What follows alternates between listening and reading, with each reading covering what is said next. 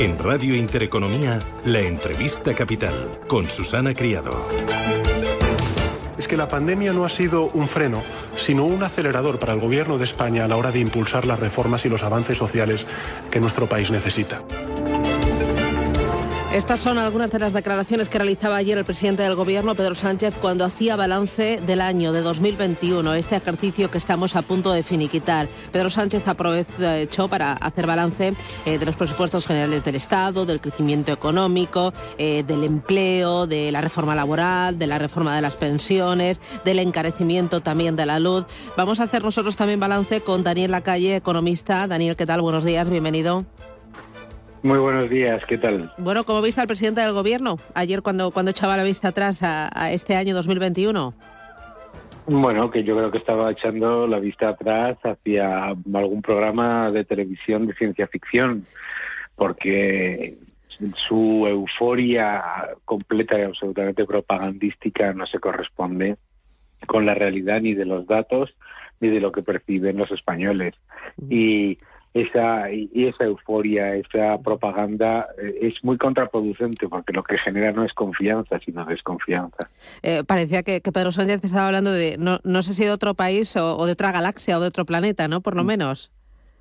Bueno, de otro, yo creo que de otra galaxia, ¿no? O sea, una persona que habla de récord de empleo con tres millones doscientos mil parados, cientos de miles de personas escondidas en eh, cursos de formación, demandantes de empleo sin, eh, eh, sin empleo considerado, ERTES y autónomos en especie de actividad eh, me parece la verdad, bueno, y, hablando de crecimiento económico robusto, cuando hasta The Economist muestra que somos el peor país de los 23 que analiza en recuperación. Bueno, pues yo creo que está, está básicamente testando la lealtad de los medios afines y de sus votantes eh, que tienen que tragar con ruedas de molino como estas eh, y, difundirlas aunque no se las crean. ¿no? Hay mucho de teatralización, a ver si lo digo bien, teatralización política, ¿no? De uno y otro lado. A mí me da la sensación que es, eh, como la gran triunfadora de, este año 2021. Pase lo que pase, yo, yo, hago mi papel ante el escenario y ante mi público. me da igual la realidad. Bueno, yo creo que no es una cuestión de, realidad. Yo creo que aquí lo que está ocurriendo es que el gobierno ha decidido eh, claramente eh, durante toda la pandemia, pero especialmente eh, una vez que la recuperación es mucho más lenta, mucho más pobre y los datos son malos, pues ha decidido acudir a los gestos, ha decidido acudir a la propaganda. A mí me parece que los mensajes que transmitía eh, incluso algunos de los socios de gobierno en el Parlamento y la oposición eh, son mucho más serios en cualquier caso, ¿no? Yo creo que desde luego el gobierno, pues el gobierno está, el gobierno además esto hay que decirlo, este es el único gobierno de toda la Unión Europea que está acudiendo a este triunfalismo en los mensajes públicos. En Portugal, en Grecia, en Italia, en Francia, en Alemania, en Holanda se habla de prudencia, se habla de seriedad, se habla de riesgos, se habla de los retos importantes y esos son países todos con mejor recuperación que la nuestra. Y nuestro gobierno se dedica a hablar de como si esto fuese una especie de vergel de felicidad y de crecimiento económico. Ahora que hablas del crecimiento económico, ayer Pedro Sánchez para atribuirse la recuperación económica del país. ¿Cómo ves esta recuperación del Producto Interior Bruto? Bueno, lo primero es que el, presidente vuelve a hacer lo mismo, ¿no? no sé, eh, todo lo malo no es culpa suya, es exterior y todo lo bueno es gracias a él. Pero la recuperación, ya con la revisión final del tercer trimestre por parte del Instituto Nacional de Estadística, es la más pobre de la Unión Europea. Es la recuperación, además, en la que se ha tenido que revisar de nuevo a la baja las estimaciones de inversión eh, de formación bruta de capital. Es una recuperación que se, que se consigue gracias a que Madrid crece y a las exportaciones. Si no es por Madrid, si Madrid estuviese al mismo nivel de crecimiento que la media de las comunidades autónomas, España está ahora en estancamiento. Y además es una recuperación pobre, muy endeudada, con muy, con muy bajo eh, recuperación de la productividad y desde luego lo más preocupante es que va a dejar el mayor déficit estructural de la Unión Europea, el déficit que se crea, crezcas o no crezcas. Eh, aprovechó para sacar pecho por los 20 millones de personas trabajando en España. Hay que tener en cuenta que todavía hay personas que están en ERTE y hay que tener en cuenta también, Daniel, que hay eh, 3 millones de empleados de las administraciones públicas. El gobierno de Sánchez, si no tengo mal entendido, ha batido récords en convocatorias de empleo público. El, eh, eso, ese sacar pecho por 20 millones de afiliados, no es 20 millones de personas trabajando. En esos 20 millones de afiliados hay 135.000 eh, personas que están en ERTE, 125.000 personas que están eh, autónomos en cese de actividad, hay mm, prácticamente 200.000 mm, demandantes de empleo que no están trabajando y además, como tú has dicho, eh, la mejora de empleo que se ha puesto con, con, bombo y platillo por todos lados incluye un aumento de 211.000 personas en el sector público. Es decir, lo que está haciendo Sánchez es exactamente lo mismo que hacía el PASOK en Grecia antes de la crisis. Eh, sacó también pecho de la buena sintonía con los agentes sociales, con los sindicatos y con la patronal a la hora de eh, sacar adelante la reforma laboral y también la reforma de las pensiones. ¿Qué opinas de estas dos reformas y de esa buena sintonía con los agentes sociales? Bueno, muchas veces eh, tenemos que recordar las palabras de Margaret Thatcher, ¿no? que decía que el consenso es aquello que eh, es lo que nadie defiende y lo que nadie está dispuesto a defender. Aquí lo que nos hemos encontrado es un consenso en el que no se, no se consigue nada de lo que ninguno busca eh, defender. Es decir, nos encontramos con unas no reformas. ¿no? La reforma mal llamada laboral es eh, básicamente disfrazar, porque no cambia absolutamente nada esencial de la reforma laboral de 2012, disfrazar de reforma algo que es simplemente una excusa para cambiarle el nombre a los contratos temporales y cambiarle el nombre a los eh, a, algunos tipos de parados para disfrazar paro y, reducir la temporalidad cambiándole el nombre no eh, es una reforma muy pobre que no avanza en flexibilidad que no avanza en ninguna de las cosas que nos separa de la Unión Europea en cuanto a la enorme rigidez del mercado laboral español, es uno de los mercados más, más rígidos y tampoco avanza en el hecho de que son mucho más cara es mucho más cara la, contratación es mucho más oneroso en términos burocráticos etcétera y la reforma de las pensiones, bueno, pues ya lo ha dicho la, Comisión Europea, el Banco de España, etcétera, etcétera, ¿no? No eh, soluciona el agujero de la seguridad social y de hecho deja un agujero estructural eh, mayor. Por lo tanto, son dos no reformas, son dos, son, es mostrar el acuerdo, claro, el acuerdo para no llegar a nada se suele llegar, ¿no? Si, si nosotros tenemos que tener, si nosotros tenemos dos objetivos diferentes y tenemos que llegar a un acuerdo eh, y llegamos a un acuerdo en no hacer nada, pues eh, eh, podemos presentar, eh, no sé, una propaganda diciendo que hemos llegado a un acuerdo, pero es que no se, no se ha acordado nada y mucho menos una reforma que avance en flexibilidad y en sostenibilidad.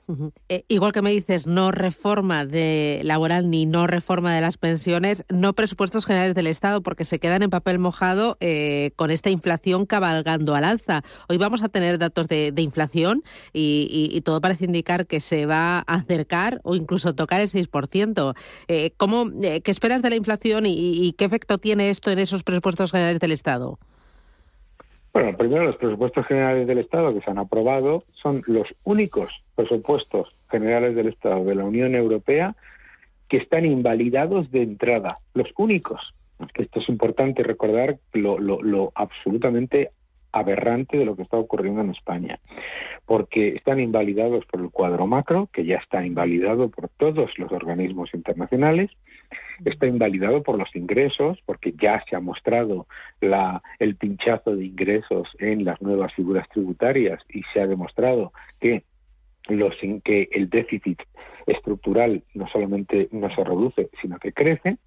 Por lo tanto, no es un presupuesto, es una lista de gastos y de favores a sus socios de eh, coalición, que después dentro de unos años, cuando venga otro gobierno y eh, tenga que hablar con Bruselas, tiene que ir a ese gobierno, a Bruselas y al Banco Central Europeo y recordar que no podrán exigir enormes recortes y enormes eh, ajustes después de haber blanqueado unos presupuestos que aumentaban los desequilibrios estructurales en un año de ingresos en los que, porque nos han subido los impuestos y porque han expoliado a los que han sobrevivido de la crisis, eh, pues eh, se van a gloriar de que los ingresos son récord, pero dejan un déficit estructural y nominal absolutamente brutal.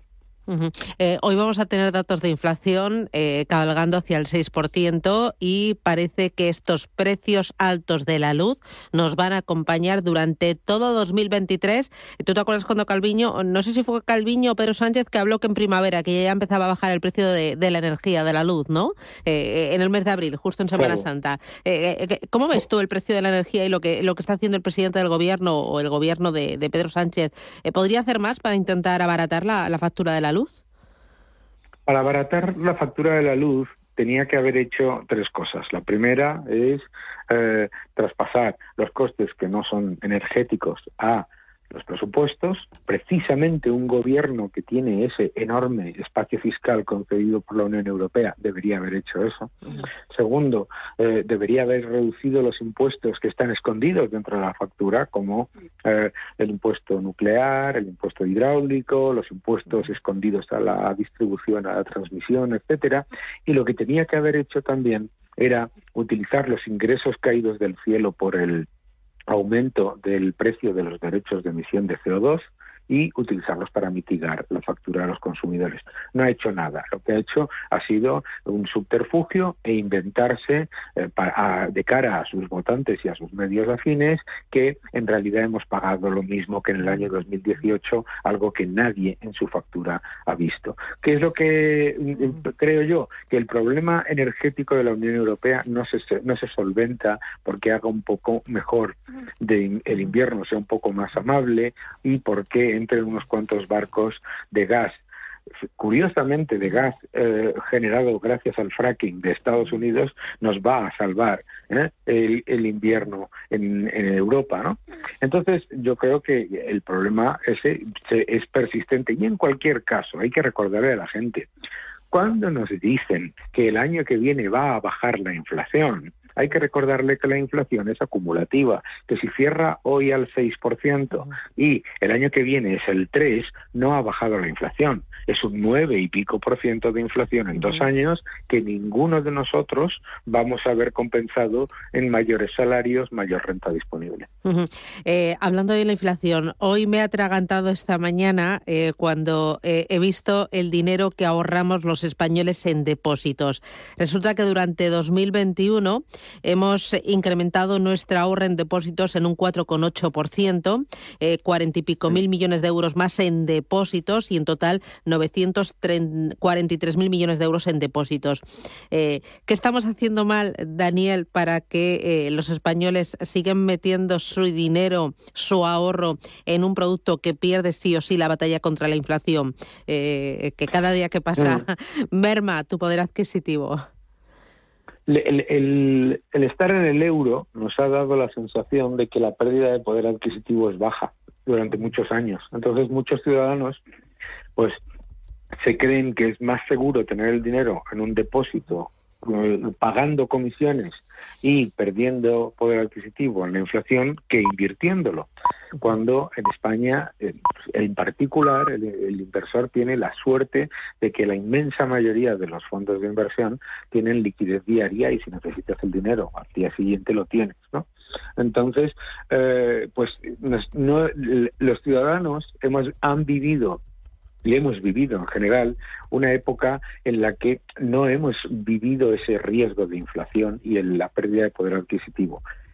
y es curioso cómo se pierde la memoria, porque los españoles precisamente son los que más han sufrido la inflación durante muchos años, durante la democracia y antes de la democracia, y que precisamente la manera que buscaban de combatir a esa inflación era invirtiendo. Yo creo que eh, es, los ciudadanos deberían saber esas dos cosas, ¿no? Que están perdiendo poder adquisitivo por tener un depósito perdiendo dinero en, eh, eh, en su cuenta bancaria, que pueden y que deben invertirlo y que además deben invertirlo sabiendo que, uno, eh, hay productos para todos los perfiles de riesgo y, dos, que esos eh, productos, la inmensísima mayoría, tienen liquidez diaria, por lo tanto pueden utilizar su dinero igual que si lo tuvieran en el banco. Muy bien, Daniela Calle, economista, un placer charlar contigo en esta última jornada del año en la bolsa y en esta penúltima del año. Muchísimas gracias por acompañarnos todo el ejercicio, por enseñarnos de economía y por hablar tan clarito.